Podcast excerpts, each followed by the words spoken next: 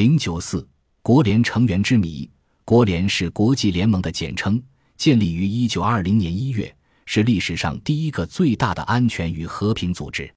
它是由美国民主党人、总统伍德罗·威尔逊、法国总理克雷孟梭和英国首相劳埃德·乔治等人精心设计和筹划的。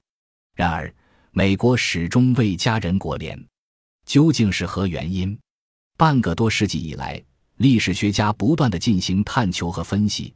但一直未找到明确答案。当然，对于这一问题已有许多论述。这幕论述虽然观点出入很大，但对人们进一步探讨讨还是有益的。有些历史学家认为，美国之所以未能加入国联，完全是由于党派偏见和斗争而造成的。美国国会参议院于1920年3月就美国是否参加国联的问题举行最后一次表决。结果未达到法定二十三的多数票而未能通过，对此谁应负责呢？有些历史学家认为，反对党共和党人、参议院外交委员会的主席洛奇和他的战友们是有责任的，甚至在很大程度上是有过错的。如果他们少考虑一些党派斗争的问题，多考虑一下国家的利益，把个人和党派野心抛开，而与主张美国加入国联的人合作。那么，美国加入国联的事情就会水到渠成了。但是，他们并没有那样做。此外，还有些人运用各种阴谋诡计来阻挠美国批准凡尔赛条约，从而达到阻挠美国加入国联的目的。这些人也有责任。他们当中有的人常常进行混淆视听的宣传，使公众弄不清美国参加国联的意义，因而很难明确表态。另一方面，威尔逊本人也有责任，甚至负有严重的责任。他本人放弃了使条约通过的机会，从而导致美国加入国联之事告吹。当然，持有这种观点的学者并没有忘记为威尔逊放弃这种机会寻找理由。威尔逊十分憎恨洛奇等人，洛奇坚决反对凡尔赛条约。他为了打掉这一条约，不便其被批准，附加了十几条补充条款。其中最重要的是，美国不承担盟约作为凡尔赛条约的一部分第十条款规定的下列义务：维护任何国家领土完整或政治独立，干涉国家之间的争执，或用自己的部队为任何目的支持凡尔赛条约中的任何条款。这些都是条约中的关键部分。威尔逊对洛奇等人的补充条款十分不满，为此，他想利用群众的压力。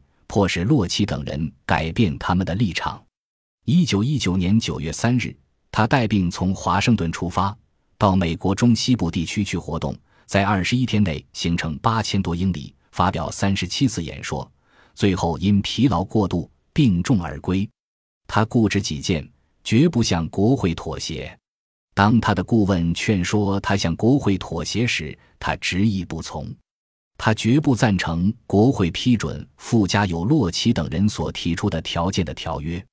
他的态度就像他青年时代在普林斯顿学院同院长斗争时的态度一样。他拒绝接受半截面包，他要么得到整个的，要么一点也不要。一个民主党参议员指责威尔逊说：“与其说参议院捋直了弯曲的手足，还不如说威尔逊本人用其颤抖的手勒住了孩子的脑袋。”最后，他还严厉要求国会参议院中的民主党议员绝不投附有洛奇条件的条约的赞成票，结果严重的影响了批准条约所应获得的多数，从而使美国丧失了加入国联的机会。这是一些学者的一种观点。然而，还有另外一种观点，它几乎与上述观点迥然不同。这种观点认为。问题的关键是美国大多数公众对美国在国际事务中的地位的认识。美国不应再卷入国际纷争中去了。有些学者认为，当时的大多数公众对任何条约或联盟都是厌烦的，因为这些东西同美国公众所设想和期望的未来都是相矛盾的。他们所关心的主要是美洲大陆本身的安宁。例如，自由主义者。著名记者李普曼就具有这种思想倾向。他虽然能参加威尔逊的十四点计划的起草工作，并做出了很大贡献，但他并不赞成凡尔赛条约。许多经历了第一次世界大战的知名人士，如赫伯特·胡佛等人，目睹大战的恐怖和后果，都认为大战所造成的悲剧绝不能再重演了。还有许多人认为欧洲人忘恩负义，不值得再继续给予支持。尤其是当他们得知欧洲人不同意美国偿还贷款的要求，并把美国人说成是狠毒、无情的放高利贷的大叔时，就更不愿再支持曾是他们的故乡的欧洲大陆了。几十万曾在欧洲作战或为战争服务过的人，当他们回首往事时，也是心有余悸，并抱定决心，永远不让过去的历史重演了。许多反对党人及共和党人和民族主义者也持有与此大同小异的观点。他们担心，一旦条约或联盟把美国同欧洲事务紧紧地联系在一起，就会影响到美国的行动自由，并会削弱美国走自己路子的能力。他们对盟约之类的东西特别警惕。与此同时，地方上的和平主义者也开始活跃起来。他们扩大组织，举行集会，对任何可能发生的战争都持忧心忡忡的态度。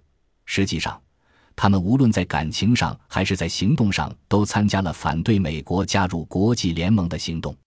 这一切有充分说明。从广义上说，大多数美国人无论在心理上或行动上仍然是孤立主义者，他们并不想卷入欧洲事务。从上述第二种观点来看，美国国会特别是参议院拒绝美国加入国联的行动，似乎在某种程度上反映了美国公众的愿望，因而也是顺理成章的事情了。然而，事情并不那么简单。例如，如前文所述。美国国会参议院在一九二零年三月投票表决美国是否参加国联时，是四十九张赞成票对三十五张反对票。实际上，据法定二十三多数，只差七票。试想，如果一些民主党参议员不是慑于威尔逊总统的警告投反对票，而是投赞成票，就有可能使赞成票达到法定的多数，从而使美国加入国联成为事实。因此。美国为何不想加入国联的原因，仍未得到彻底解决，还有待于学者进一步研究。